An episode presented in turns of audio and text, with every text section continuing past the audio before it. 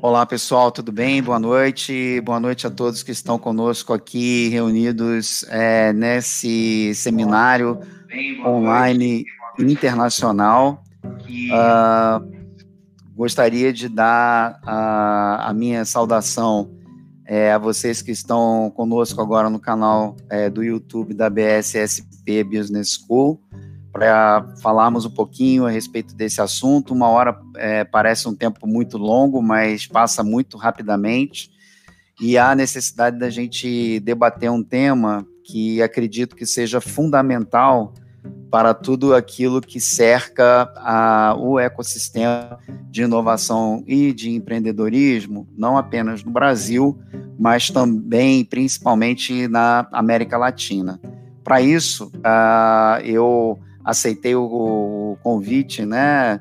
Me senti muito orgulhoso com o convite realizado pela BSSP, é, Escola de Negócios, uh, onde vamos ter a oportunidade de ter é, já lançado um MBA é, que trabalha o tema da inovação, é, da inteligência competitiva, e maiores detalhes vocês vão poder receber é, após um, num link de transmissão da BSSP, né? Então convido todos vocês também a conhecerem esse programa é, que está sendo capitaneado, né, coordenado pelo fantástico professor Luiz Enoni.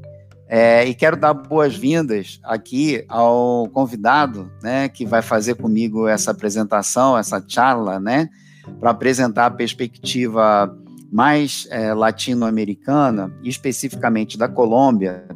E eu quero lembrar a vocês que a Colômbia se tornou uma grande referência de conexão para o ecossistema de inovação e empreendedorismo do Brasil. Nesse exato momento, inclusive, nós temos um programa de mentoria para a internacionalização de startups brasileiras uh, que se chama Startup Brasil, uh, que, que é uma apoiado e promovido pelo governo brasileiro e que uh, estamos num processo já de kickoff para o lançamento que vai escolher as startups brasileiras para que elas possam interagir com essa ambiência de inovação e empreendedorismo da Colômbia no circuito que está sendo chamado Bogotá-Medellín. Uh, vamos falar um pouco a respeito disso. Então, me pareceu muito apropriado a gente ter a visita dele aqui, mais uma vez comigo, para falar um pouquinho a respeito desse tema da inovação e do empreendedorismo na América Latina, e agora com um tempero especial em função desse momento que nós estamos vivendo muito crítico da pandemia, de lockout, de impactos muito grandes na ambiência de todos os negócios, não há nenhuma área de negócio que não esteja sofrendo os impactos da pandemia e, e que vai nos dar agora uma boa noite. E eu vou uh, depois retomar um pouquinho a palavra e fazer a mediação com vocês. Estou tentando falar de uma forma não muito rápida, né? Para que ele também possa me compreender e havendo alguma dificuldade de vocês que estão conosco no canal da BSSP, é, eu também farei aqui, às vezes, de um é, intérprete simultâneo. Né? Então, professor José Villanueva, é, ele é um, um, especialista em neuroempreendedorismo, ah, ele atua como professor e como pesquisador nessa área na Corporação é, Universitária Nacional é, da Colômbia, está baseado em Bogotá, uh, e é um empreendedor também, ele vai falar um pouquinho a respeito dessa experiência que ele tem dentro do ecossistema de negócios da Colômbia e a visão, e compartilhar conosco a visão é, não, apenas da, dos, não apenas dos impactos né, que estão ocorrendo, mas principalmente daquela articulação que está sendo feita pelos especialistas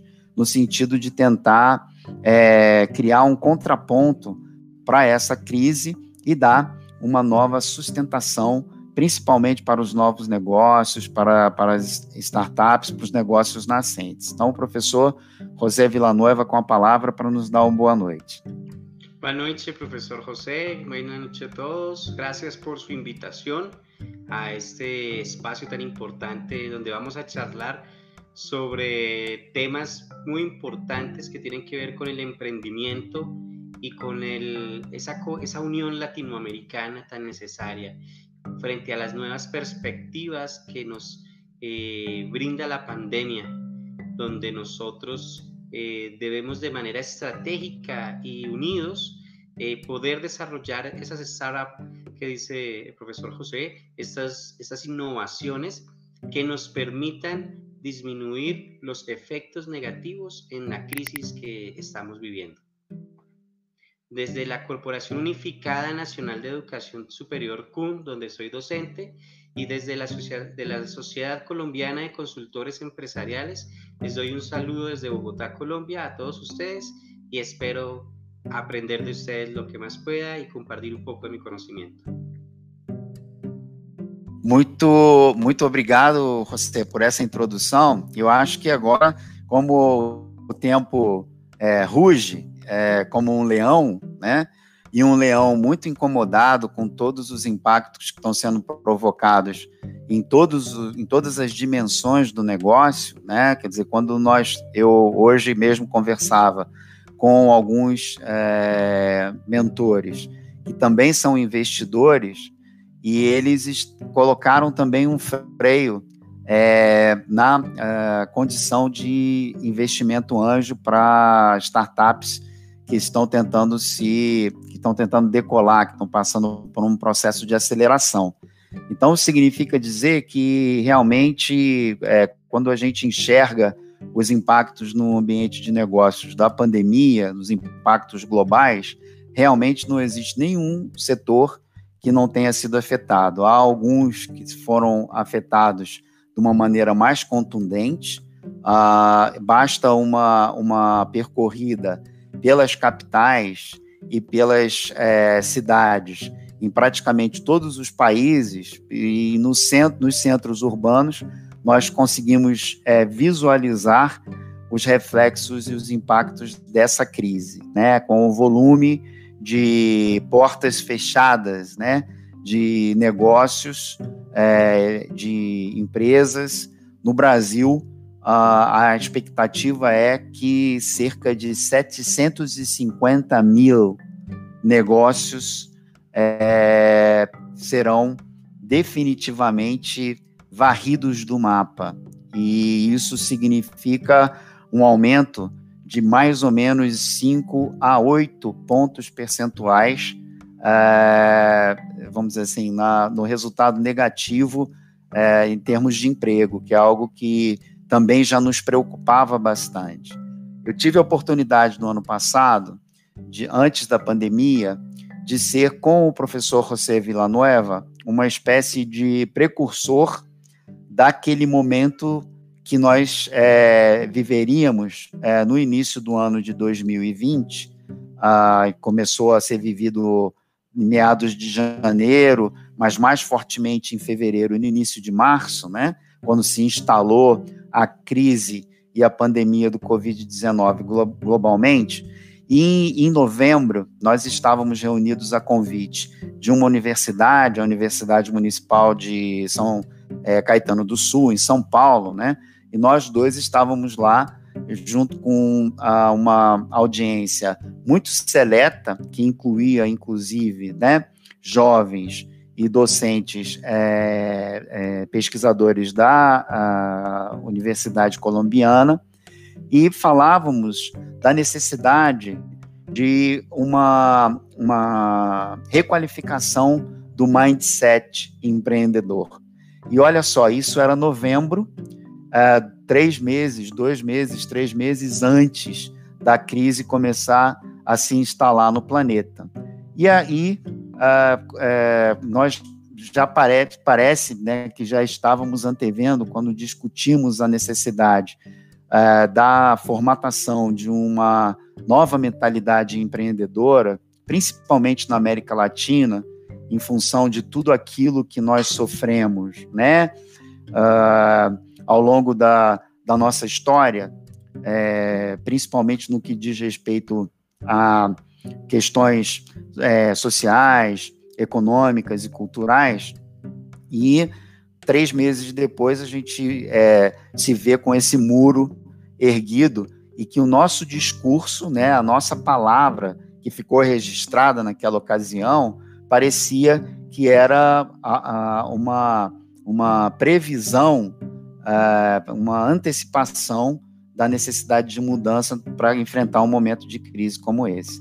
E eu, uh, eu fico, eu vou passar a palavra ao, ao professor José para que ele também possa compartilhar um pouco disso, mas uma das coisas que mais me preocupa é exatamente o fato de que uh, nós não apenas não nos encontrávamos preparados de maneira objetiva e inteligente uh, para enfrentar os desafios da modernidade é, no ambiente é, de negócios, uh, e já começávamos aí a tropeçar na nossa visão é, incorporada de gestão, de planejamento e até mesmo de inovação e de empreendedorismo, quando fomos catapultados para uma realidade muito adversa, né?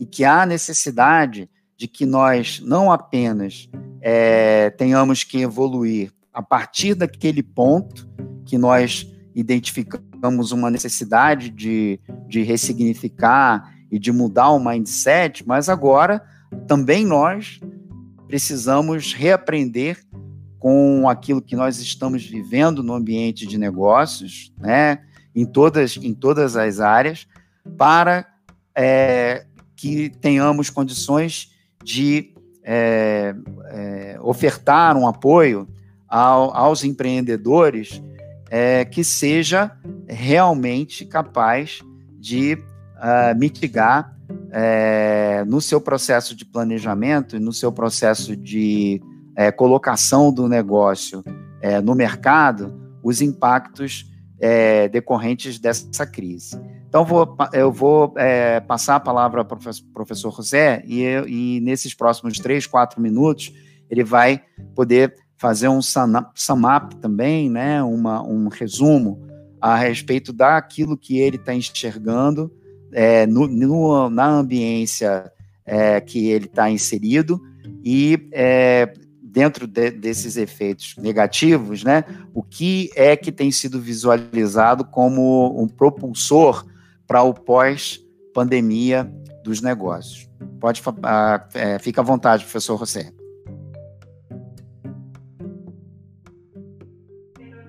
Bueno, eh, es muy importante lo que usted dice, profesor José, con respecto a a lo que hablábamos en noviembre en la Universidad de Sao Caetano, en este encuentro que tuvimos acerca de el emprendimiento, especialmente del neuroemprendimiento. Y como usted lo dice, visualizábamos la necesidad de poder realizar alianzas o estrategias que nos permita realmente enfrentar las diferentes situaciones que vive cada emprendedor día a día. Era imposible visualizar en ese momento el futuro que se nos esperaba a partir de enero, febrero, marzo de este año. Y que realmente, como usted lo comentó, ha sacado a más de una empresa, negocio, emprendimiento, especialmente startup, las, las ha sacado del mercado fácilmente y las, los países están entrando en una crisis económica que requiere de nuevos emprendimientos ágiles, de crecimiento rápido, para que puedan desarrollar, eh, desarrollar la economía de sus territorios y por ende de cada nación. Los países latinoamericanos nos caracterizamos por contar con los recursos naturales necesarios para poder superar esta crisis. ¿sí? ¿Qué nos falta? Ideas de negocio, emprendimientos que sean compatibles con las necesidades que realmente está viendo la sociedad latinoamericana. Al igual que en Brasil, en Colombia también la crisis económica ha golpeado a la puerta de muchas familias las cuales sus jefes, cabezas de hogar, padres de familia, se encuentran sin empleo y sin ningún ingreso. Ha generado también la necesidad de que estas personas desarrollen actividades informales, ventas eh, por redes sociales, eh, como equipos de tecnología, celulares, em, teclados de computador, equipos periféricos, em, otros accesorios, eh, utensilios de cocina y demás. Otras personas se han dedicado también por estas mismas redes sociales a comercializar mm, perfumería, ropa, mm, juegos, juegos de mesa, entre otras cosas, buscando la manera informal de poder adquirir recursos para sobrevivir en esta crisis. Ahora bien, si nos vamos a antes de la pandemia, Latinoamérica y casi todo el mundo estaba pasando por unos conflictos sociales, políticos muy grandes. Grandes paros nacionales, manifestaciones violentas de grupos sociales, problemas ambientales. En Colombia teníamos problemas con respecto a la contaminación del aire en varias ciudades principales como Bucaramanga, Medellín y Bogotá, donde había restricción de movilidad de vehículos. Partículas generadas especialmente por las industrias y por los vehículos de transporte. Ahora bien, eso generó la inquietud de pensar que tras la pandemia se debe generar una nueva conciencia o un nuevo perfil de emprendedor. Este nuevo perfil de emprendedor debe ser una persona que tenga las competencias blandas. Profesor José sabe la traducción en portugués de las competencias blandas. Micrófono está apagado. Son llamados soft skills. Exactamente. Y las competencias duras. Estas competencias blandas no se desarrollan sino con la experiencia prácticamente. Aprender a afrontar una crisis, aprender a afrontar una situación difícil con un cliente, aprender a enfrentar un no de un cliente y todos los temas que trae el emprendimiento por añadidura. Para ello se desarrolló todo un tema de investigación que nos llevó al neuroemprendimiento como una estrategia de formación ágil y efectiva y eficiente para desarrollar mediante talleres prácticos y experiencias dinamizadoras las competencias blandas del emprendedor, que aprenda a manejar sus emociones y sus, em, sus demonios internos, llamémoslo así, para poder avanzar. Profesor José, el 90% de los emprendimientos no triunfan por, las, por el no desarrollo de competencias blandas de los emprendedores, por no saber afrontar los retos. Y ese es un reto muy grande. Pero ahora, ¿qué, qué pasaba? Decíamos muy bien, aunque el emprendedor tiene esas falencias, para que el emprendedor pueda desarrollar esas competencias blandas necesita un entorno, un ambiente de emprendimiento que le facilite la formación de esas competencias blandas. Ese, ese ambiente o ese ecosistema de emprendimiento se debe desarrollar en los territorios donde intervengan diferentes actores. El gobierno, con políticas de emprendimiento que sean aplicables, ¿sí? con facilidades políticas para los emprendimientos, políticas públicas para emprendedores, y organizaciones que faciliten el emprendimiento. En Colombia las hay, puede que en Brasil también existan, pero no están articuladas en un, en un fondo de, en un ecosistema. Las universidades. Las universidades son importantes dentro del ecosistema porque son las que desarrollan las competencias duras, el conocimiento de los emprendedores, desarrollos de investigación y productos dados de esas investigaciones que muchas veces quedan en las bibliotecas de las universidades archivados, siendo la solución estos emprendimientos para problemáticas actuales. ¿Y dónde están ahora? están dentro de las bibliotecas de las universidades porque nunca se comercializaron o estos emprendimientos solamente fueron de papel. ¿Qué otro, qué otro actor entra a figurar ahí? Las empresas. En Israel, las mismas empresas, y es un fenómeno que se ha venido presentando, las mismas organizaciones, las, grandes, las empresas más grandes, están creando sus propios centros de formación para sus trabajadores. ¿Y en qué los forman?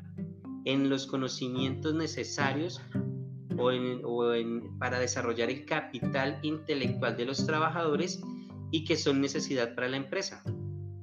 Por ejemplo, eso viene de Google, de, de Facebook, de Yahoo, donde no contratan ingenieros ni contratan profesionales titulados, sino contratan son personas que tengan competencias, habilidades y las desarrollan dentro de la organización. Es más, las empresas, las grandes empresas, las empresas del siglo XXI desarrollan investigación y desarrollo junto con las universidades para mejorar sus procesos, para mejorar sus productos, para mejorar sus servicios, etc. Este ecosistema, vinculando a las universidades, al gobierno, em, a las empresas, no sería completo si no se hiciera una red internacional. Una red internacional que fortalezca el emprendimiento. ¿Por qué una red internacional para el ecosistema de emprendimiento? Se necesita una red internacional porque la economía es global. Las empresas son multinacionales, las empresas son globales y parece ser que a nosotros los emprendedores latinoamericanos se nos acortó la visión y quedamos únicamente en un campo local. Local, desconociendo el movimiento mundial. Por ejemplo, el tema de las economías verdes, el tema de la economía azul, el tema de la economía naranja, el tema de la economía colaborativa, fenómenos mundiales que pueden servir de apoyo o de plataforma para los nuevos emprendimientos y que realmente son necesarios que se desarrollen en marco o en base de, esta, de estas plataformas. En conclusión, profesor José, este ecosistema lo que permite es que cada país desarrolle un ecosistema articulado con instituciones de gobierno, universidades, empresas y con organizaciones internacionales para poder ser frente a un mercado global. Lo está exigiendo la pandemia. Hay que hacer unas nuevas eh, estrategias de mercado. Hay que apoyar las pymes, las pequeñas, medianas empresas, porque son el 80% de la economía de los países latinoamericanos. Entonces, eh, me parece que hay mucho que hacer, profesor José, y yo creo que estas actividades son el inicio eh, principal para poder llevar a cabo esta alianza estratégica internacional. Le cedo la palabra, professor José. É, como você bem disse, é, José, é, também é o caso do Brasil e o grande impacto que está sendo percebido é, se dá exatamente no âmbito das é, micro e pequenas empresas. Houve uma necessidade de apoio governamental é, que demorou muito a acontecer, a ocorrer, e as pequenas em, em, empresas elas têm em comum o fato de que elas não têm capital de giro ah, ou fundos que lhes possibilitem é, viver um período de três, quatro, cinco meses, como já estão, né, sem a entrada de recursos. E há uma situação muito crítica, porque a pandemia, é, ela no Brasil, sem uma visão de controle é, unificada, definida, é, com uma eu diria, quase total é, incompreensão ou incapacidade de percepção da gravidade do problema por parte do governo brasileiro, uh, o, o, o, apoio uh, saiu no papel, mas ele levou três, quatro meses para começar a chegar a essas empresas e então chega no momento em que uma boa parte delas não conseguiu é, so sobreviver uh, um período tão longo. E mais, uh, isso é apenas a ponta do iceberg, porque é, nós temos uma situação, quando nós pegamos, por exemplo, o setor de alimentos e bebidas, restaurantes, lanchonetes, etc., que foi um setor é, duramente é, atingido no mundo inteiro. É, as portas tiveram que ficar fechadas e o atendimento né, aos clientes deixou de existir. Muito bem, ao retornar aos poucos, eles são obrigados a retornar com um público, ou voltado a um público consumidor, que é equivalente a um quarto ou um quinto da sua capacidade. Isso significa dizer que um restaurante que tinha condição de atender é, 100 pessoas, hoje, quando ele começa a conseguir retornar, ele só tem condição de atender 20 pessoas de cada vez. Então, ele tem os outros 80 lugares que ficam mandatoriamente vagos, porque tem, tem uma, uh, uma, uma, uma necessidade de cumprir um regulamento sanitário, e com isso, a possibilidade de fazer com que os, uh, uh, a sua receita retorne ao período anterior do impacto causado pela pandemia, ainda será multiplicado por cinco ou por seis vezes. Então, uh, imagina que eu, não, eu tenho um, um, lugar com 100 lugares e que eu não consigo, eu posso ter 100 clientes com vontade de entrar para comer no meu restaurante, mas eu só posso deixar entrar 20. Então, é, é isso é uma coisa ainda mais perversa uh, e algo que está sendo observado não apenas no setor de alimentos e bebidas no Brasil, mas também em outros setores, porque alguns shopping centers, por exemplo, o varejo, né, de moda, etc., ele retorna aos poucos e ah, os lojistas, né, os comerciantes, se dão conta que mesmo no período em que está sendo permitido o ingresso de consumidor, o consumidor ele, ele, ele está muito preocupado e não está confiante de fazer com que essa relação, com que essa jornada, ela se dê novamente da forma como se dava antes da pandemia. Então, os shoppings abrem, as lojas do shopping abrem, mas só 10% dos clientes que é, visitavam essas lojas é que estão indo é, é, efetivamente é, visitá-las. Então, imagina um décimo uh, do potencial que, que, que, ele, que, ela, que elas haviam alcançado de comercialização de seus produtos.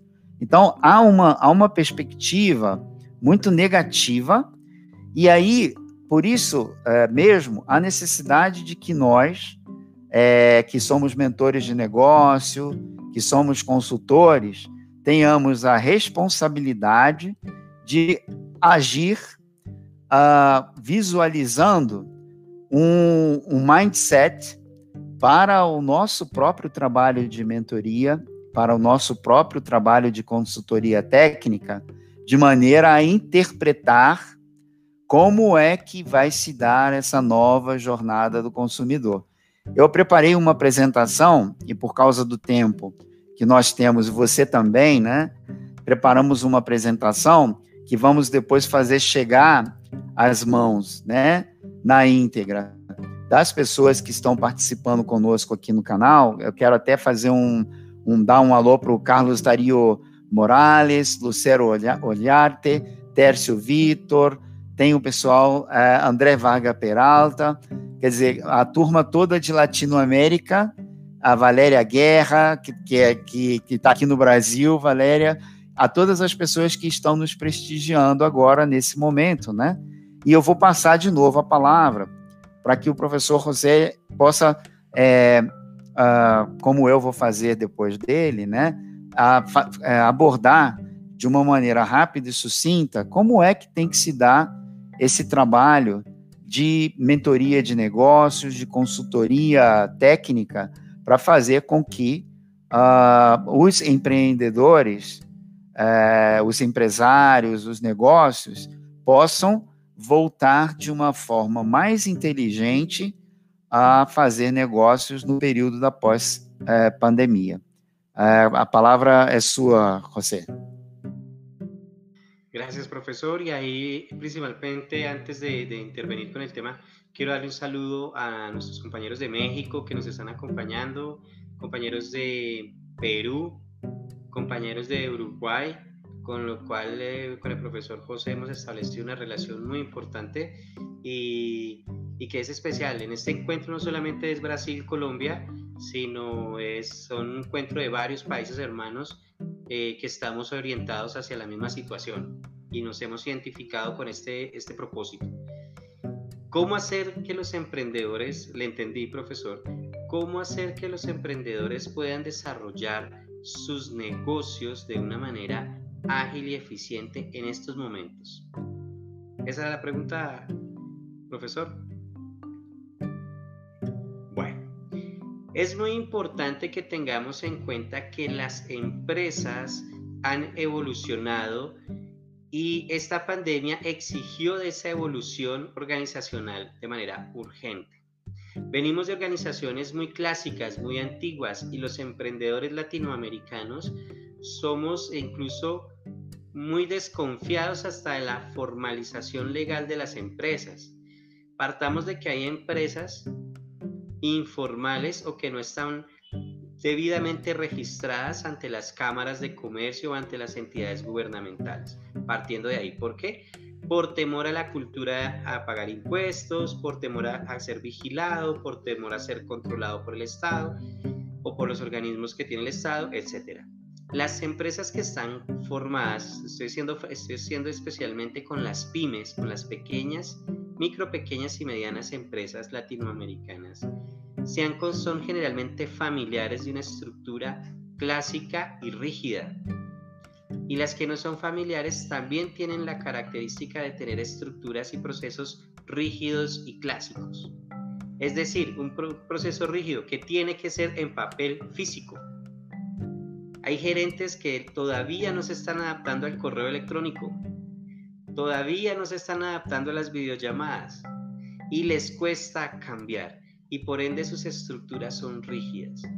Entonces, ¿cómo deben abordar las pequeñas, micro, pequeñas, medianas empresas esta situación?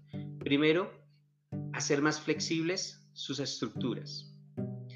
Deben comprender que ya el trabajo en la zona de trabajo, digámoslo en la oficina, ya no es necesario. Muchas veces uno le paga al trabajador por ocho horas laborales, pero ¿será que realmente trabaja ocho horas laborales ahí sentado? Pero el, empleador o el, el gerente quiere verlo ahí sentado.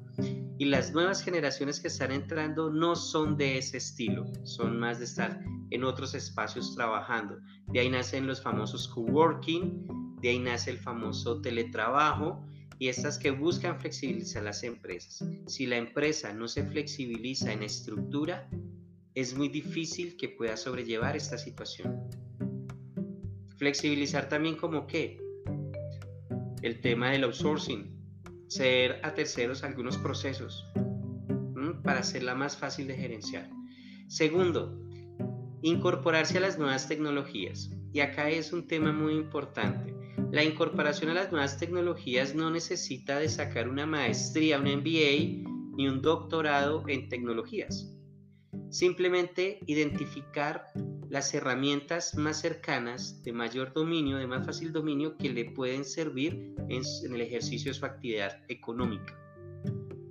¿Para qué? Para poder llegar a esos clientes que dice el profesor José que ya no van al almacén, que ya no van al restaurante, sino que están buscando por internet. Ahora bien, aquí quiero hacer un paréntesis. Todo el mundo cree que por la pandemia y después de la pandemia todo va a ser digital. Personalmente creo que no. Creo que vamos a ser conscientes después de la pandemia de la importancia de lo digital, de las facilidades que nos da la era digital, pero que se convierta en el 100% de la gestión de nuestras actividades, no lo creo. Pero tenemos que estar preparados para lo que se venga. Eh, siguiente, el tema de la compatibilidad con el medio ambiente. Las empresas deben ser muy responsables con esto. ¿Por qué? Porque estamos cavando nuestro propio sepulcro, nuestra propia tumba. En el diseño de nuestros productos no son ambientalmente sustentables. No son sustentables. No están garantizando nuestra existencia ni de las generaciones futuras. Y yo creo que los emprendedores y los empresarios tienen que empezar a mirar qué estrategias pueden utilizar para eso. Para eso está la economía verde, la economía azul, que brindan muchas herramientas para poderlo hacer. Siguiente, hacer dowsing, reducción de costos y gastos, pero no significa acabar con la planta de personal ni generar más desempleo, sino es mirar cómo se brindan oportunidades de empleo de acuerdo a la pandemia y a los recursos que se generan. ¿Es difícil? Sí, se requiere pensar mucho, se requiere trabajar mucho en eso. Y por último, y por último, hacer constantemente planeación estratégica y prospectiva. ¿Por qué planeación estratégica? Porque el plan estratégico nos marca el camino a donde queremos llegar, hacia el objetivo. Y prospectiva, visualizando lo que puede pasar en el futuro, esos futuros posibles esa perspectiva que no tuvimos en noviembre de visualizar una pandemia mundial, ¿sí? Una pandemia. Esa perspectiva la tenemos que incorporar en nuestro plan estratégico analizar posibles futuros y cómo vamos a reaccionar ante esos posibles futuros. Existen muchas herramientas. Los, los consultores, los mentores empresariales debemos desarrollar esas habilidades sobre prospectiva para poder brindar una asesoría correcta a los, a, a los empresarios y a los emprendedores. Entonces, para mí, profesor José, esos son unos puntos esenciales. Y hay otros que obviamente por, por temas de tiempo no podemos abordar, pero que sí es necesario que abramos muchos más espacios como este para que se corra la voz y podamos con nuestro conocimiento llegar a esas personas que lo necesitan. Le cedo la palabra, profesor José. É, eu acredito que esse evento de hoje também se torna um marco da, de um projeto comum, é, de uma iniciativa comum minha e do professor José Villanueva, de é, é, trazer à realidade a criação de uma rede de cooperação de especialistas em gestão é, empresarial e em gestão pública, porque não apenas as empresas e os negócios estão precisando de apoio, mas, sem embargo, é, sem dúvida, também os governos é, locais, regionais e, e, nacionais. E aí queremos criar uma, uma espécie de, de ponte, né?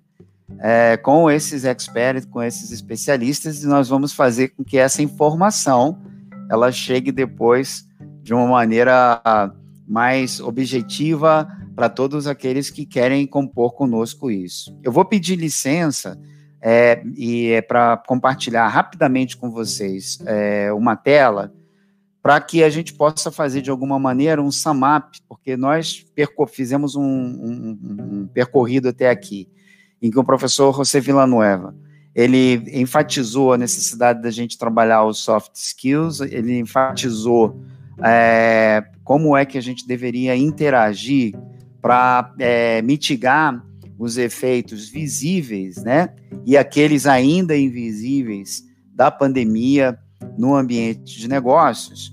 E eu é, é, queria é, rapidamente, nos próximos cinco minutos, compartilhar uma tela com vocês para que vocês possam ver de como, é, de que maneira que isso se dá, de que forma que esse pensamento ele tá, ele está, é, ele está, vamos dizer assim, é, construído, né? Como é que se dá essa espinha dorsal? Quais são essas grandes reflexões que nós, principalmente especialistas, temos que fazer num momento como esse para enfrentar os desafios do pós-pandemia?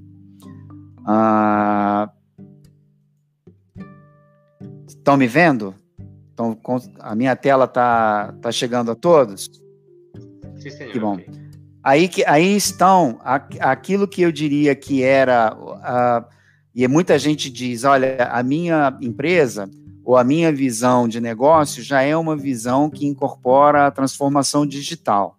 E eu utilizaria uma, uma expressão americana, bullshit, né? Quer dizer, besteira. Dificilmente as empresas que se dizem é, integradas, né, que têm uma relação direta com a transformação digital, re realizaram ou estão realizando a transformação digital como ela deveria estar acontecendo. Então, hoje nós lidamos, e eu utilizo a figura do automóvel, porque se nós desconstruirmos o negócio analógico, ele é mais ou menos como um automóvel, é mais ou menos como um carro, essa imagem que a gente vê aqui a quantidade de peças. E a gente pode continuar a desconstruir o negócio analógico, e o negócio analógico tão pesado, tão pesado, tão cheio de componentes, né? Que para fabricar um simples automóvel, quando eu desço ao nível da peça, do parafuso, é, do forro e da engrenagem, olha que tipo de negócio eu tenho. Essas seriam a, as visões de um mundo analógico.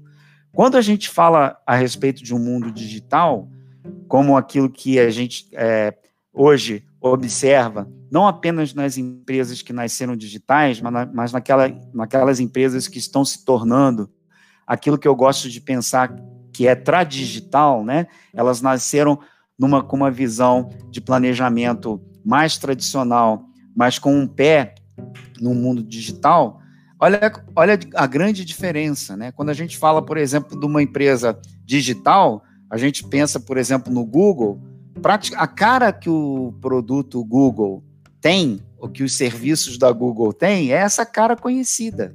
Aquela que a gente digita lá, google.com.com, né? E aparece numa telinha. Porque tudo aquilo que envolve a construção é, do digital, da visão desse mundo, não está mais é, fragmentado em peças analógicas como aquele exemplo do automóvel. Né? A gente tem tudo na nuvem, está tudo hoje submetido a uma visão totalmente diferente. E aí, quando nós falamos a respeito do soft skills, como foi colocado, uh, e dos hard skills, nós estamos migrando, isso é, isso é, um, é um desenho, né?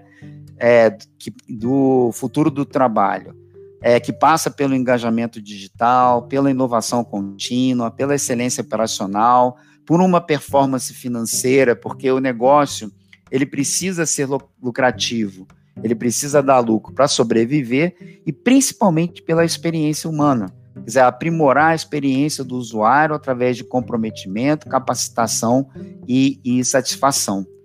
Antes da pandemia, em novembro de 2019, não apenas eu e o professor José Villanova fomos precursores de algo novo é, que ia, a, a, tinha necessidade de ser criado. A Microsoft no Japão, já em novembro de 2019, do ano passado, testava um sistema de trabalho de quatro dias por semana.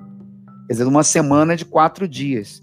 E os resultados mostraram 40% de aumento na produtividade da equipe além de redução de custos operacionais. Ou seja, de alguma maneira, algumas empresas já tá que essas empresas que estão com o pé no digital, elas já percebiam que havia uma necessidade de se ressignificar em termos de trabalho, sem que isso significasse redução da sua performance, muito ao contrário, como mostra o exemplo da Microsoft do Japão.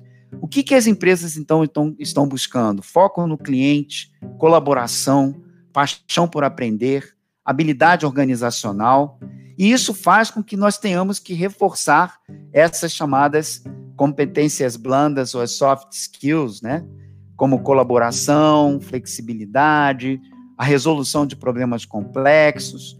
Nós precisamos ser capazes de ter times trabalhando de maneira integrada, não presencialmente, e aí a comunicação se torna muito mais estratégica no ambiente do negócio, ela precisa realmente se fazer de maneira é, eficaz.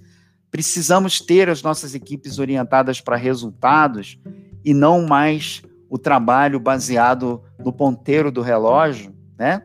E precisamos fazer com que elas sejam lideradas de, de maneira que os líderes saibam motivar e engajar esses grupos. Então, se a gente pudesse fazer uma pequena reflexão, eu diria que são três grandes reflexões, e vou passar a palavra para o professor José.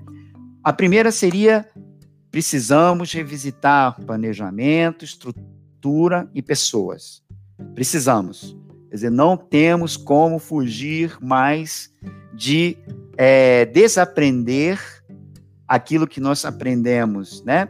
Em alguns livros de gestão e que continua, continua a ser ensinado ainda hoje nas escolas de administração para ressignificar de uma outra forma. A segunda reflexão, temos que entender como se processam as novas X, né, as experiências nas jornadas dos consumidores, de todos os produtos e de todos os serviços. Essa que é a grande verdade. Então, aquela visão que já se instalava de consumer experience, de user experience, precisa agora incorporar toda essa leitura nova que está nos trazendo é, é, o impacto provocado por esses tempos difíceis vividos pelos negócios em todas as áreas. E uma terceira reflexão, que nós precisamos incorporar novos valores para que nessa comunicação que nós temos hoje, que é uma comunicação, é, é, é, o termo é muito discutível, né? E ele é utilizado em essência para dizer o seguinte: precisamos estar em todos os lugares necessários a, a todo tempo. E precisamos então incorporar esses novos, novos valores, esse novo aprendizado trazido com a pandemia para os nossos negócios, tornando a comunicação cada vez mais omnichannel, cada vez mais estratégica. Uh, vou sair aqui da apresentação, vou, vou parar de dividir a, a, aqui a terminar o compartilhamento de tela. Você terminei aqui o compartilhamento ou ainda estão vendo a minha tela aí? Saiu, ok. Bom, então agora eu vou deixar a palavra. A gente está chegando aí ao término desse nosso é, encontro internacional aqui, promovido pela BSSP, pelo BSSP Centro Educacional, patrocinado pela por esse projeto inovador e revolucionário do MBA em inovação. Certamente o professor José Villanueva já será um de nossos convidados internacionais para estar, tá, pelo menos, interagindo junto comigo, né? Nos módulos que me cabem dentro desse novo projeto de, de MBA na área de inovação aqui no Brasil. Vai ser um prazer estar é, tá dividindo a cátedra com ele. E eu gostaria, né, alinhado a, a, essa, a esse pequeno resumo que nós fizemos e a essa provocação, que o professor José Villanueva ele também possa falar aquilo que ele acredita que vai ser necessário para que a gente possa conduzir os negócios de uma maneira mais inteligente e mais lucrativa no pós-pandemia. A sua palavra é sua, professor José. Gracias, profesor José. Quiero agradecer a BSSP por esta invitación tan importante. Créanme que desde Bogotá, Colombia, para nosotros es un evento eh, muy importante. Y yo sé que para los compañeros de los otros países que nos están acompañando hoy también. La reflexión es muy importante y es qué queremos en el futuro. ¿Qué tipos de empresas, de emprendimientos queremos en el futuro? Queremos empresas que sigan contaminando, queremos empresas que sigan quemando el Amazonas para hacer dinero a costillas del bienestar de los demás. Queremos eh, empresas que sean socialmente responsables, y hay una línea muy delgada entre la digitalización y el empleo. Estamos en el, en el transcurrir de una revolución industrial de la comunicación, estamos de la tercera a la cuarta revolución industrial, casi encima de la quinta revolución industrial y tenemos que adaptarnos. Entonces, eh, hay un dicho que como, como empresario y como conferencista, como consultor, mentor empresarial tengo, y es que muchas veces el mayor problema de la organización es el dueño de la organización, porque es el que no quiere cambiar, es el que está atado a lo mismo de antes, y ahí para abajo todo el personal siente ese temor. Y hay que abrir la mente porque esta situación de esta pandemia no es el único reto mundial que vamos a afrontar. Estamos empezando a recibir las consecuencias de nuestros antecesores empresarios y somos nosotros los llamados a corregir todo esto. Entonces, además de las, de las, de las eh, conclusiones o aprendizajes, los tres aprendizajes que el profesor José nos compartió, yo invitaría a que seamos empresarios del siglo XXI realmente, a emprendedores del siglo XXI, compatibles con el medio ambiente, compatibles con la tecnología, compatibles con la responsabilidad social y que puedan satisfacer las necesidades de las demás personas haciendo, creando productos o servicios de alta calidad. Para eso necesitamos, profe José, seguir estrechando este lazo internacional para compartir nuestras experiencias, nuestros aprendizajes y que no seamos solamente usted, yo, nuestros compañeros eh, de los otros países, sino sea toda esa comunidad que nos escucha y pueda ser partícipe de este proyecto tan, tan grande. Y desde la Corporación Unificada Nacional de Educación Superior, CUN, y desde la Sociedad Consultora de Colombia, eh, Sociedad Consultora de Empresarios, de Colombia, quiero agradecer por la invitación y dejar la puerta abierta para demás actividades que ustedes eh, crean que sean convenientes. Igual, profesor José está invitado a actividades. En Colombia estamos iniciando jornada académica en las universidades, entonces muy pronto será usted acá dando la conferencia a los colombianos sobre todos estos temas. Gracias, muchas gracias. Queria também aproveitar o um momento para fazer um agradecimento a todas as pessoas que estiveram conosco nessa charla internacional aqui, em que nós estamos abordando como uma de uma forma muito livre, né? É, apesar de sermos acadêmicos, estamos tentando fazer com que esse momento ele seja o mais descontraído e o mais normal possível, já que a situação que nos cerca, tanto aqui quanto na Colômbia, não tem nada de normal, né? Estamos tentando buscar e trazer essa normalidade ao nosso diálogo, à nossa interpretação, à nossa leitura que fazemos do, do ambiente de negócios, do ecossistema de inovação e de empreendedorismo. Quero agradecer aqui a Rocineia, ao Lutiero. Lutiero, ah, há uma pergunta do Lutiero também, uma colocação em que ele fala de representantes legais que ainda insistem que não é necessário um planejamento estratégico. Ah, então, agradecendo aqui o Joaquim, pelo, parabenizando pelo evento, a Blanca, dizendo que a charla está interessante, a Valéria Guerra, que mandou um coração também, Valéria, é, um coração para você também, e Andrés Vargas Peralta, que está nos elogiando aí, enfim, gostaria de agradecer a todos vocês que estiveram presentes conosco nesse espaço que foi uh, um convite efetuado pelo BSSP, que é uma, uma escola de negócios, né? Que é, é muito precursora de um projeto de educação transformadora.